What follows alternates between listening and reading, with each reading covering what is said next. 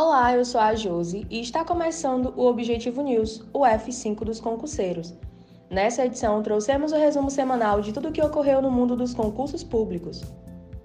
Concurso Polícia Penal do Ceará. Edital poderá ser publicado a qualquer momento.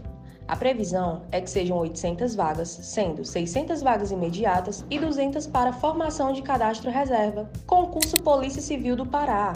A vice-governadora do estado anunciou que a elaboração do próximo concurso para a Polícia Civil está avançando e em breve a banca organizadora será contratada. Acesse agora o Objetivo News e fique por dentro de tudo que rola no mundo dos concursos públicos. Concurso Polícia Militar do Pará. Os resultados preliminares da prova objetiva já foram divulgados.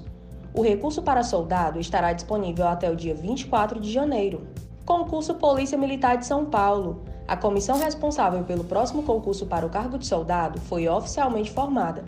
O concurso será realizado em duas etapas, totalizando 2.700 oportunidades em cada certame.